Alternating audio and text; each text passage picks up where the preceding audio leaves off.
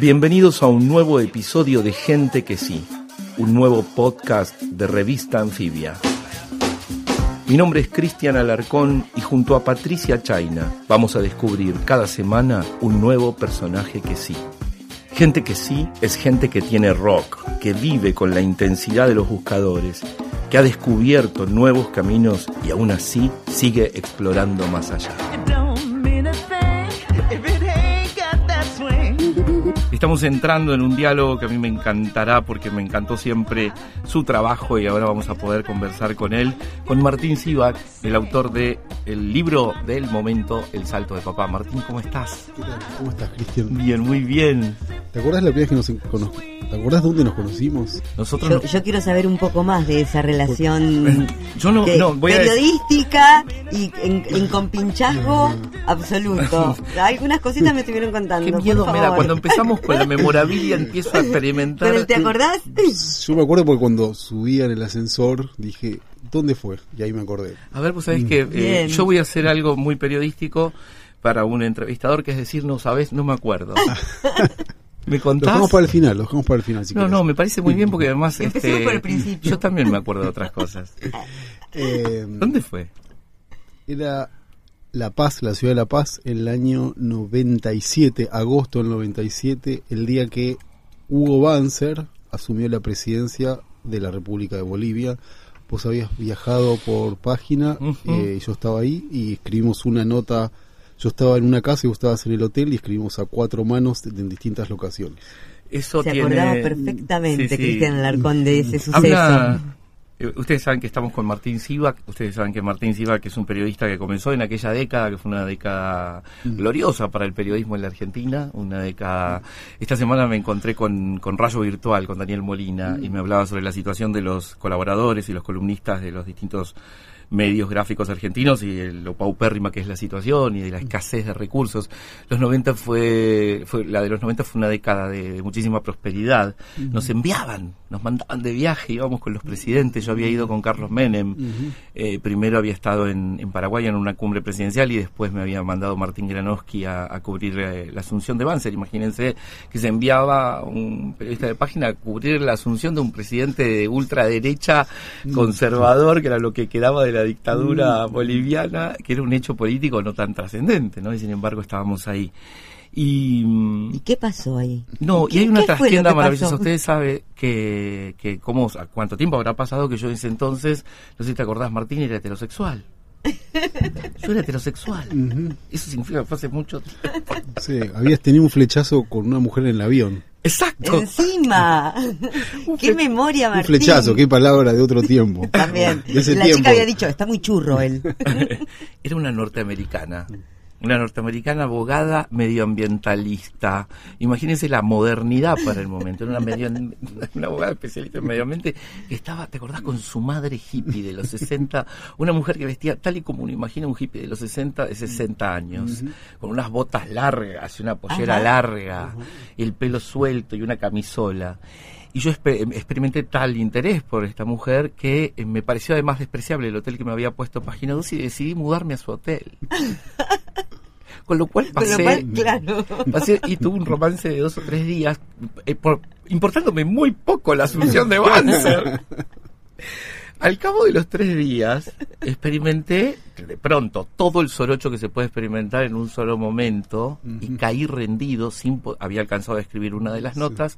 Habíamos estado juntos en el palacio del Sí, gobierno. sí, Y quemado. entonces yo te llamé y te pedí, te dije, Martín, me van a echar. Escribí. Por favor, escribime la nota.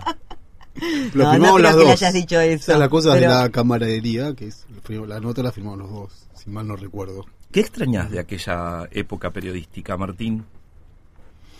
Vos estuviste Eh, eh, dedicado a sí, eso. mucho. eh, no, extraño algunas situaciones, algo- del momento del cierre que tenía algo lindo, indescriptible, porque era un momento horrible de tensión, pero al mismo tiempo de ganas de, de- de escribir. Vos, perdóname, en- ese momento del viaje, Yo- ¿por qué diario fuiste? No, ¿O yo lo que era, era más, o sea, yo exactamente en ese viaje presenté mi primer libro, que era Ah. sobre el asesinato de Juan José Torres, un presidente boliviano que Banzer había mandado matar. Entonces, dos días después de la asunción de Banzer, se presentó ese libro.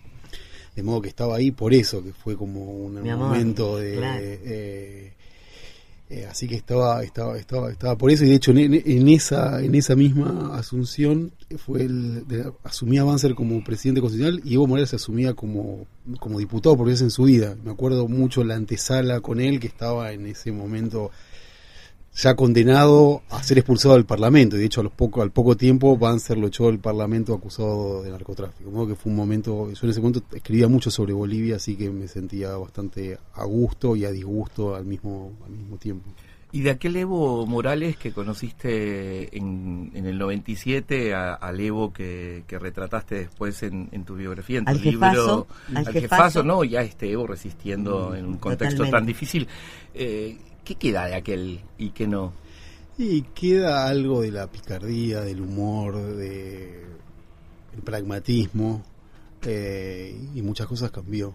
Eh, mucha- en el sentido de, para mí todavía me cuesta, digamos, cuando él habla tanto de economía, de temas de Estado, pensaba que él llegó a la presidencia sin saber lo que era la inflación, pero de verdad, y lo decía públicamente, yo no entiendo cómo es la inflación. No, no, me explican, me explican, yo no terminé la escuela. Entonces se convirtió en un hombre de Estado y bueno, y como dice Cristian, hace ya Qué honestidad 12 también. años, totalmente. parte, ¿no? Porque- Sí, sí. Y hay algo de la honestidad personal de él que yo puede sonar naif, hasta ingenuo de mi parte, pero yo creo en su honestidad personal. Creo que él, él siempre entendió. La primera vez que yo lo entrevisté fue en el 95 y yo escribía, yo era corresponsal de un diario boliviano y me dijo la plata es maldita porque la plata nos ha comprado dirigentes. Entonces él siempre entendió que la plata era maldita. Entonces, eh, obviamente hubo casos de corrupción en el gobierno, pero en ningún caso está puesta en, digamos, él eh, está involucrado. Casi todos los casos fueron casos que él, desde el- su mejor amigo, su compañero, Santos Ramírez, estaba a cargo de IPFB, lo encontraron eh, cobrando una coima de 50 mil dólares y hace ocho años que está como está preso en una cárcel efectiva sin ninguna asistencia del gobierno. De modo que son diferencias si uno ve otros Claro, casos de la región. totalmente. De modo que hubo algo de eso de él, y que insisto, puede ser una raíz, porque quizá dentro de 10 años se descubre algo, pero yo, Sí. yo estuve con él hace poco, eh, con ese mismo... A mí no me gusta entrevistarlo, porque yo también lo fui aprendiendo con el tiempo. Al principio yo quería hacerle muchas entrevistas y me di cuenta que lo mejor no es entrevistarlo, sino estar cerca y ver y describir lo que él hace. Bueno, pero para el jefazo incluso tuviste con toda su comitiva en Washington. O sea, Claro. lo seguiste. Sí, ¿no? sí, era, era eso, era fue a Nigeria a, a ver a Gaddafi, entonces yo ahí, y yo era una, porque yo no era periodista, ni tampoco, o sea, los de Gaddafi pensaban que yo era Claro. como de custodia, no se entendía mi rol ahí, era todo muy, Pero muy difuso. pero, Martín, porque es un, cu- un custodio Sí. de la CIA con esos ojos. Un infiltrado, un infiltrado del infiltrado, así que eso... Bueno, Bolivia, hay una, hay una Bolivia blanca también, que Sí, es buena, que no es sola la media luna. Pero Evo, Evo siempre dice que, bueno, la primera vez que yo lo, yo lo, lo entrevisté acá en la Facultad de Filosofía y Letras, en agosto del 95, yo era corresponsal de Área Boliviana, y cuando yo le dije, hola, soy, hola, señor Morales, eh, vos eras de la CIA, él siempre, pero me lo dijo, pero realmente creía, Evo piensa que mucha gente es de la CIA, entonces yo no podía salir. Y recién el año pasado me dijo, ahora esto estoy seguro que no sos de la CIA. Después de 20 años está probado que no podés ser la CIA. Es muy buena eso. Me encantó. O sea, mi prejuicio había funcionado perfectamente. Eh, recuerdo que, mm, que en ese momento, digamos, este, vos, vos habías elegido Bolivia como territorio y una de las cosas que, que me sorprendió y que después lo hiciste, lo volviste a hacer cuando elegiste Clarín eh, y la lógica, la lógica empresarial y de construcción de poder que mostrás en tus dos libros de Clarín, volviste a elegir con mucha certeza. Eh, este libro, El salto de papá, eh, es una decisión que tomaste ya hace muchísimo tiempo, siete, nueve años, eh, y con el cual sorprendés finalmente con un texto completamente distinto. Pero antes de eso vos fuiste tomando unas, unas decisiones, también decidiste ser académico, decidiste embarcarte en un doctorado, te fuiste a vivir a los Estados Unidos, pasaste un largo tiempo afuera. Eh, ¿Cómo se construye una carrera periodística? Digamos, ¿Cómo lo hiciste vos? Porque vos decís, no era periodista, ahora también lo sos, pero no. Eh, en tu caso es muy particular eso y es interesante, te digo, porque sobre todo estoy pensando en los anfibios que nos escuchan. Tu anfibiedad es de las primeras. Sí, yo, yo de los 13, 14 años quería ser periodista, empecé a trabajar a los 18. Eh, a los 30 años me echaron de la revista en la que trabajamos, en la revista TXT, que fue la última vez que yo trabajé en una redacción. Fue una experiencia muy mala. eh, en todo sentido, pero sobre todo de este doble estándar de personas como Hugo Sigman fue bastante revelador para mí. Y yo me quedé sin el trabajo de redacción en ese año, que era 2005, y ahí dije, quiero estudiar afuera, apliqué por una beca, me salió una beca y descubrí la posibilidad de vivir de las becas, en el sentido que te paguen por leer y estudiar. Atención, acá tenemos un acá tenemos un hombre que los puede instruir. Un tip, un tip moderno. Sí, sí, sí, La fantasía loca de vivir de becas se le concretó a él. Se ¿Cuál, concretó. cuál- cuál sería el, el primer consejo para un posible No, becario? gente, yo no puedo dar consejos de absolutamente nada. Yo me quería... Pero te sea, ganaste todas, Martín, ¿cómo no vas a poder dar un consejo? No, o sea, salió esta beca para hacer la, la- una maestría en el Reino Unido, me fui un año y ahí, ahí fue que dije, esto es un sueldo para leer y estar en la biblioteca en pantuflas, o sea, fue una situación muy buena. Y entonces, después de ahí, apliqué a otra para hacer el doctorado y... ¿El no es que doctorado me- fue en Colombia? en la Universidad de Nueva York, en NYU, eh, un doctorado en Historia América Latina.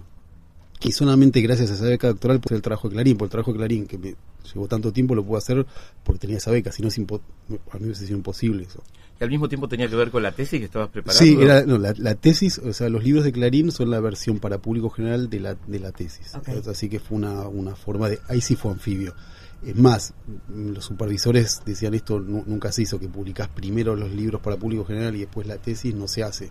Pero también hay cosas que supuestamente en la academia son rígidas y que vos le explicás de dónde venís y qué querés hacer y, y todo es conversable, no es tampoco una. Ujú. Y después volví en el 2010 a terminar el libro de Clarín y sí, estos últimos años estuve así entre la docencia, la escritura, que cada vez escribo menos por, por el mercado, da menos posibilidades para, para escribir. Y, y bueno, y acabo de asumir la dirección en Paidós, Ariel y Crítica, que son tres, tres sellos del Grupo Planeta, que es un trabajo para mí nuevo, que me gusta mucho. Bien. Eh, no, sé si es, no, sé si, no sé si es anfibio o disperso o que va saltando de, de gremio en gremio, pero bueno, también es el, el mer- eh, mi impresión, por ahí piensan de otra manera, a mí no, no, no yo no, no Vos con la dispersión te llevas bien, digamos. Sí, es como me entrete- me gusta mucho la edición de libros, siempre me gustó mucho, eh, soy me, gusta mucho la lectura, pienso mucho antes de, de- de este trabajo, así que es un, un trabajo nuevo que me, que me interesa. Bien. Martín, eh, a Clarín 1, digamos, a, a- a Clarín el Gran Diario y, y a Clarín la, la Era Mañeto, le fue muy bien. Digamos, las críticas fueron muy elogiosas, se vendieron, circularon. Sin embargo, parece, sin embargo, parece ser que el salto de, de papá es un fenómeno en sí mismo, ¿no? Ya por la cantidad de ediciones y yo diría que por el nivel de reconocimiento y la repercusión, estuve viendo, te han hecho por lo menos unas 20 entrevistas, debes estar agotado de Perdón, volver a ¿qué- contar. Eso qué- agradezco ¿Qué que no- que- reedición es? ¿Qué reedición es, Martín? La semana que viene sale la quinta edición. Claro. Claro.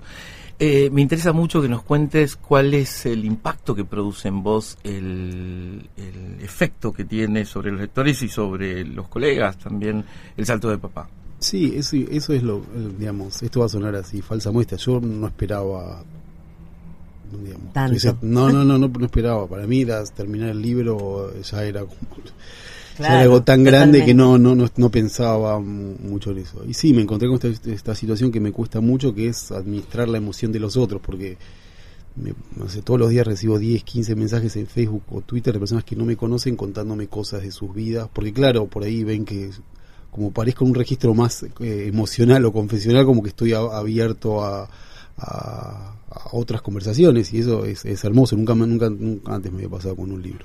Y recibo los mensajes más, pero de personas que tuvieron en la familia alguien que se suicidó hasta personas que se reencontraron con el padre por la escritura. O sea, cosas muy, muy distintas que tienen que ver con, con eso, con esa situación casi mágica que, mágica que es que recibir esos comentarios conmovidos de, de lectores que no conozco. Suponía que muchas personas, amigas y amigas de mi papá, sí les iba a producir esto, pero nunca pensé que otras personas. ¿no? Todavía no sé bien porque no tengo una explicación. Y la Eh, sensación esa de, de, de verse, de ese juego especular de espejos en la que los demás este, se ven reflejados en tu historia y te lo devuelven por este alcance que tienen las redes, ¿cuál es? La verdad, sorpresa, dificultad y al mismo tiempo eh, hasta cierta responsabilidad, porque Claro. yo no, a mí no, no me resultan indiferentes Porque los has mensajes. abierto una puerta, claro, que deja entrar demasiada... eh, eh, emoción exterior a, la, sí. a la propia movilidad interior tuya. ¿no? Y porque la gente se expresa demasiado. la gente, la gente te, La te gente lee un libro y ya te quiere contar la vida. Escucha, encontró una escucha y dijo, voy con él. Hay ¿Cómo algo la propaganda de Luisa Delfino, el programa de Luisa Delfino? Sí, yo te, te escucho. Yo te escucho, bueno. Claro. Luisa encanta. Delfino de los libros de padres. Estamos con Martín Siva, que estas son las entrevistas anfibias. Patricia Chaina, usted tenía algo que le intrigaba sobre Sí. este libro maravilloso, que es El Salto de Papá. Este libro de Martín Sivak tiene, está compuesto por dos partes, podríamos decir, ¿no? Uno que se trata de la evocación, que tengo entendido que escribiste estando vos afuera del país, y otro que, otra parte que es sobre una serie de entrevistas que hiciste a personas cuando volviste al, a la Argentina y decidiste completar el proyecto del libro. Y a mí me mm, daba inquietud, o me daba intriga saber cómo, qué impacto había tenido en vos la, la respuesta que encontraste en estos testimonios que hablaban de, de tu padre y del contexto de esa época, sobre todo porque pienso en las teorías psicoanalíticas que te dicen cuando uno plantea una pregunta es porque ya sabe la respuesta, ¿no? O como que ya conoce o ya tiene la respuesta por ahí intuitivamente. Entonces, ¿cómo había impactado en vos confrontar la- los testimonios que fuiste recabando con estas personas que ya conocías, pero también con las que no conocías? Porque entrevistaste a personas que, que no conocías vos, pero que conocían a, conocían a tu papá. Entre ellas hay una amiga de la casa, por ejemplo, Claudia Piñeiro, que en ese momento era empleada bancaria, ¿no? De, Del Building Bank. Y bueno, ¿cuál, cuál había sido, quizás desde, desde la sensación o desde, a lo mejor no está reflejado en el libro, pero cómo fue ese proceso de recepción de todo ese material? Sí, pasó- o sea, yo me entregué al absurdo, que es hacer un reportaje sobre el papá de uno, porque es un absurdo. Composición, Tema papá. tema papá. Es, para mí fue un absurdo, porque yo estaba acostumbrado a escribir sobre personas que no se sentaban a la mesa conmigo. Entonces, me entregué a ese absurdo porque cuando leí la primera parte me di cuenta que no estaba la voz de mi papá. Y Gabriela Esquivada, que hasta ese entonces fue la primera fue la primera persona que leyó, me marcó eso. No está la voz de tu papá y necesitas otras voces. Entonces agarré las listas y empecé a, llamar y a reunirme. Era situación extraña porque era encontrarme eh, donde supuestamente yo tenía el monopolio de la historia, ¿no? Mi hermano y yo éramos los que sabíamos, pero de repente era estar en la posición de preguntarle a los otros, encontrarme con la emoción de los otros, que eso también fue algo que, que me parece que es una de las grandes marcas de mi papá en las personas que lo conocieron, mi papá era una persona muy pero muy generosa y muy querida por los otros. Entonces, casi todos esos encuentros terminaba yo consolando al entrevistado, porque al recordarlo, sí, pasó, pasó muchísimo eso, eh, creo que no hubo casi excepción de eso. Eh, y también fue un reencuentro con esas personas queridas que pasaron por, por, por, por nuestra vida, como, como Claudia. Claudia fue la que en, algún sentido pudo esca- escaparse, escaparse en el sentido que desarrolló una vocación por fuera del banco, que era la Ajá. escritura. El primer cuento que escribió Claudia es el banquero que no quiso hacerlo, que es un banquero, un banquero, un cuento sobre mi papá. Mi papá, como tantos, quedaron atrapados en ese lugar, que era un lugar de poder y al mismo tiempo de influencia y al mismo tiempo el mandato del papá de quedarse ahí y él no se pudo escapar. De modo que las entrevistas tuvieron más que, más que nada que ver, no, no es que hubo grandes revelaciones, no es que pero sí fueron como redescubrimientos de, de, mi papá y al mismo tiempo darme más seguridad a mí para escribir sobre ciertas cosas que yo las conocía, yo participaba mucho en la vida, o creía que participaba mucho, pero muchas cosas eran invisibles, de modo que al verlo, eh, al ver con esta, hablar con estas personas, me, me abrieron otras, otras cosas nuevas. Incluso encontraste la voz de tu padre porque encontraste una cinta, hay Sí, un... hay una- unas mi papá grabaciones. cuando mi papá era, eh, tenía un grupo de estudios de marxismo y, y, bueno que era situación absurda que él le avisaba a sus secretarias dueño de un banco le avisaba a sus secretarias voy a una reunión y se iba a un grupo de estudio con sus amigos y ahí aparecían las provocaciones de mi papá los eh, ahí y mi papá había estudiado marxismo con León Rosichner en la década del 60 y ahora y en ese momento este, estaban con con Ciarreta entonces lo vi a mi papá pero y hay una rivalidad histórica entre Ciarreta y Rosichner y lo vi mucho a mi papá provocándolo a Ciarreta con Rosichner diciendo pero León decía pero León cosas pequeñas pero ahí estaba mucho más mi papá ahí que cuando hacía declaraciones por el secuestro de su hermano no Eh, eh, así que todo eso fue sin ese material no, no no hubiese podido escribir el libro Martín, hay una evocación, como dice Patricia al comienzo, digamos, y hay una primera persona, que es todo un tema de discusión entre los cronistas. Vos hasta, hasta este libro, digamos, tenías una relación vascular con la crónica o con el mm. relato. Y había textos tuyos de los que escribíamos en TXT, que fue un, proyecto en el que nos dejaban narrar y, María O'Donnell y Santiago O'Donnell nos, nos auspiciaban el relato, cuando todavía la crónica no era un género tan central o que había ocupado como este espacio y, cierta tendencia en, América Latina y en la Argentina. Y de pronto vos, eh, al sentarte a escribir esto, tomás esa primera persona, que es muy polémica dentro del periodismo, ¿no? Tomarla o no tomarla. Y hay al comienzo un tono que luego se transforma, ¿no? Un tono que es un tono de un hijo conmovido, interesado, pero la sensación que me queda a mí es que ese tono no está trabajado como en general se trabaja en las primeras personas de las crónicas, que es asumiendo que el protagonista, así sea el propio autor, es un personaje de la crónica. Vos no construiste un personaje de vos. ¿Cómo, de vos y de vos, ¿no? Con Z también. ¿Cómo fue sentarte a producir desde esa primera persona? ¿Qué es lo que estamos leyendo ahí? Sí, yo había, digamos, en el libro de Evo Morales fue el primer libro que yo escribí en primera persona. Eh, porque, digamos, yo tenía también ese prejuicio, el tema, la idea esta de la primera persona uno la tiene que usar solamente cuando no hay otra manera de contar. Eh, en el libro, con el libro de Morales, que lo empecé a escribir en tercera persona, me di cuenta que no podía escribirlo, eh, que necesitaba estar yo. En este caso, digamos, por razones obvias, ese yo iba a estar presente. Lo que yo me cuidé muchísimo es de que no se ha visto este, este, este, este, texto como una suerte de catarsis personal, eh, de regodeo con el dolor eh, y de al mismo tiempo de equilibrio. ¿no? Equilibrio en el sentido, bueno, el libro de Clarillo tenía que decir, ¿no? ser matizado y equilibrado. acá, es, acá es como una especie más de, bueno, cuando tuve bronca, como cuando hablo del papá de mi papá, hablo con bronca cuando puedo estar en un registro, si se quiere, menos solemne, lo estoy. O sea, como que hay varias modulaciones, eh, creo, de eso. Y, al mismo tiempo, a, mí me resulta siempre mucho más fácil ser descriptivo que ser analítico o hacer valoraciones, ¿no? Como que hay siempre una demanda de las, de las valoraciones que yo no, no, no, no la tengo. Y acá también hay algo que no me, no me pasó nunca en ningún texto que escribí, eh, mucha incomodidad. O sea, porque este libro lo escribí con mucha incomodidad, no es que fue un goce escribir este libro incomodidad en el sentido del dolor, el sentido de contar cosas que supuestamente no debía contar.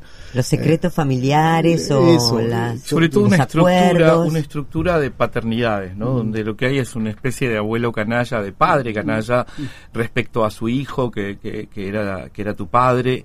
Eh, vos repetís la palabra dolor y si hay dolor es un dolor que no solamente está como podría este, pensar eh, a priori cualquiera que conoce lo fundamental de la historia y es que tu padre se suicidó cuando tenías 15 años, siendo además un personaje semipúblico, porque la historia trágica del asesinato de tu tío lo había invadido, lo había tomado, sino que el dolor se traslada hacia una genealogía que va hacia ese abuelo, que eh, no logra querer a ese hijo, ¿no? que no solo no lo quiere, sino que además termina encerrándolo en una, en una especie de camino sin salida, porque no termina de responder a ninguna de sus expectativas y en algún sentido parece ser que lo está traicionando. Y das con una clave, yo creo que bueno, está clarísimo que vos, eh, como bien lo has contado, te sumergiste en la literatura sobre padres, ¿no?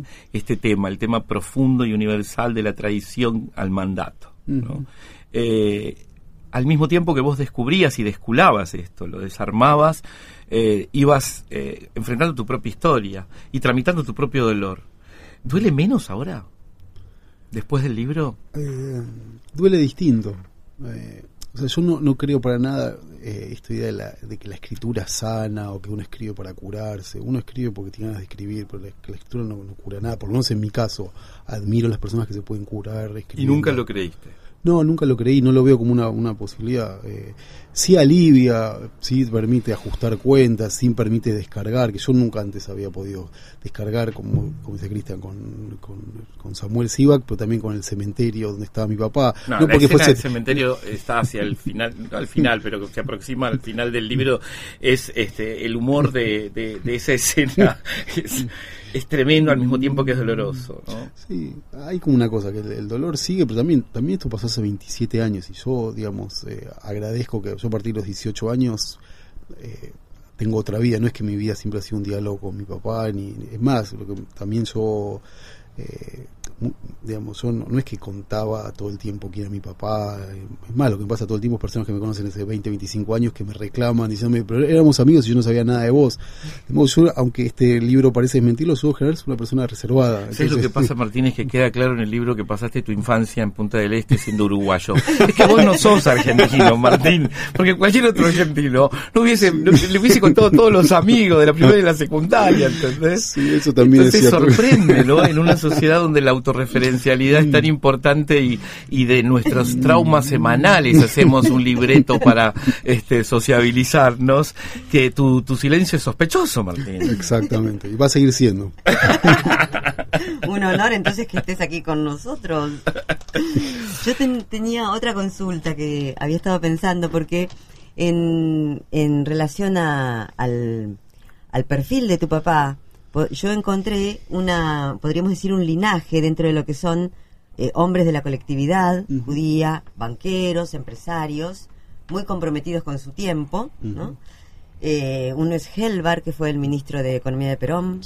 Otro es Bronner, que era el presidente de las Confederaciones eh, Empresarias Argentinas, presidente de la... CG, Bronner, sí, bueno, digamos un dirigente, empresarial. Claro, sí. Greiber, papel prensa, Sivak, tu papá Jorge Sivak y Carlos Heller. Hoy podríamos decir que se inscribe dentro de este linaje em, que combina eh, Banquero zurdo, decís vos. Algo así, pero de un La contradicción mayúscula del banquero Entonces, zurdo. si habías encontrado alguna explicación, o si vos tenías una, una interpretación, alguna explicación, algún por qué, habías pensado en esto, cómo, porque ya a mí me parece como una, hasta una marca histórica, sí. tantos casos. En el, caso de mi papá había una cosa que él realmente, él creía que desde su banco estaba luchando contra el capitalismo. él no lo veía como una contradicción, él quería, digamos, aprovechar las posibilidades de un banco para cambiar el mundo. Suena disparatado, lo es, pero es lo que, en lo que, él creía en eso. Porque eso al mismo tiempo tiene una cosa en esa fe, porque hay una cuestión de fe en eso, digamos, no hay una racionalidad, si bien él estudiaba marxismo y hacía un esfuerzo impresionante, hay una cuestión de fe, eh, casi, casi religiosa, este, sí, mesiánica diría yo, ¿no? O sea, ser banquero, administrar este en el mundo de las finanzas el dinero de otros con las lógicas de las ganancias, pero estar muy este, comprometido al mismo tiempo con no, no, no, estar convencido de que había que hacer la revolución. Claro. Convencido de que había que hacer la revolución, ¿no? Y, no había contradicción, o sea, mi papá, digamos, él tenía tenía algo así muy marcado con el dinero, la ostentación. Él, si algo que él no podía permitir es la ostentación. Entonces, y después exageraba esto de, de, usar shampoo. Aparte lo decía, una vez le dije, lavarse, con, lavarse con jabón de lavar ropa, el pelo. por eso el pelo tenía, porque decía que era, una costumbre pequeña burguesa, pero él lo, estaba convencido de eso. Entonces como que había todo ahí un, culto a la, a la, discreción, al ascetismo, la idea de que el dinero y en ese exilio también, porque de alguna manera el exilio es una decisión arbitraria. Sí, es cierto, le, le, secuestran a un amigo, pero él decide que debe exiliarse y viaja permanentemente a la Argentina. O sea, si en realidad alguien lo hubiese querido desaparecer o matar, lo hubieran hecho. Exactamente. Entonces no era un exilio que en realidad lo protegiese, sino que era parte de la construcción de ese personaje que él mismo, digamos, sustentaba de todas las maneras posibles que hacia el final uno entiende, también lo lleva a un lugar en el que es muy difícil este eh, terciar, ¿no? Terciar con esa voluntad, no con esa demanda imposible de responder que es la demanda de Samuel, ¿no? Sí, e, el único que se lo dijo en esos términos fue Daniel Biglietti, que era uno de sus grandes amigos, que poco antes de morir le, le dijo eso relájate, ¿no? O sea, porque qué demanda también a sí mismo, qué demanda a sí mismo sostener, eh, sostener el muñeco, ¿no? Sostener esa, esa energía invertida en, en, sostener eso. Eh, vos decís que, que, lo del dolor lo venías tramitando y, y está claro, eh, pero sin, sin, embargo yo sé que después de escribir un libro uno no es igual que antes, ¿no? ¿Qué cambió percibís o todavía estás inmerso en el efecto son tres meses ruidoso? claro, estoy en medio del, ruido, entonces como ya por suerte va a terminar el ruido porque, eh, es, insoportable el ruido. eh, así que te vas de vacaciones además. Sí, me voy de vacaciones y sobre todo dejo de hablar de papá, que también es mi hijo de siete años, eh, que siempre es muy observador. Cuando yo publiqué el libro de Mañeto a la segunda, segundo mes así de, hablar de Mañeto, me dijo, papá, deja de hablar de Mañeto. Yo tenía cinco años. ¿Y todavía no te dice, papá, deja de hablar del abuelo? Yo estoy esperando ese momento. cuando llegue ese momento es como el, el, el, árbitro que hace el... Vos sabés que en página 12... Eh, solíamos escaparnos de, la redacción con los amigos para, para, ir al bar de la esquina y a veces se nos sumaba Lilia Ferreira, la, la viuda de, Rodolfo Walsh. Y de tal manera volvía Rodolfo sobre los relatos de Lilia, todo tenía que ver con Rodolfo, que con Mariana Enríquez en ese momento, con Marta Aguilor, a veces le decíamos, basta Lilia, o sea, Rodolfo fue, y le hablábamos a Rodolfo, cortala, Rodolfo, cortala, ya sabemos que sos grande. Este, pero bueno, las ceremonias del corte van a llegar, Martín, ¿no? Estoy listo. estoy listo por el libro, además. Estás listo no, porque además esto, esto, eh, el libro significa que ya estás listo para el corte, por supuesto, sí. Esto es gente que sí, estamos en la entrevista anfibia y esto ha sido un diálogo con Martín Siva, el autor del Salto de Papá. Muchas gracias, Martín. Muchas gracias a ustedes, es un gusto estar acá. Gracias por venir.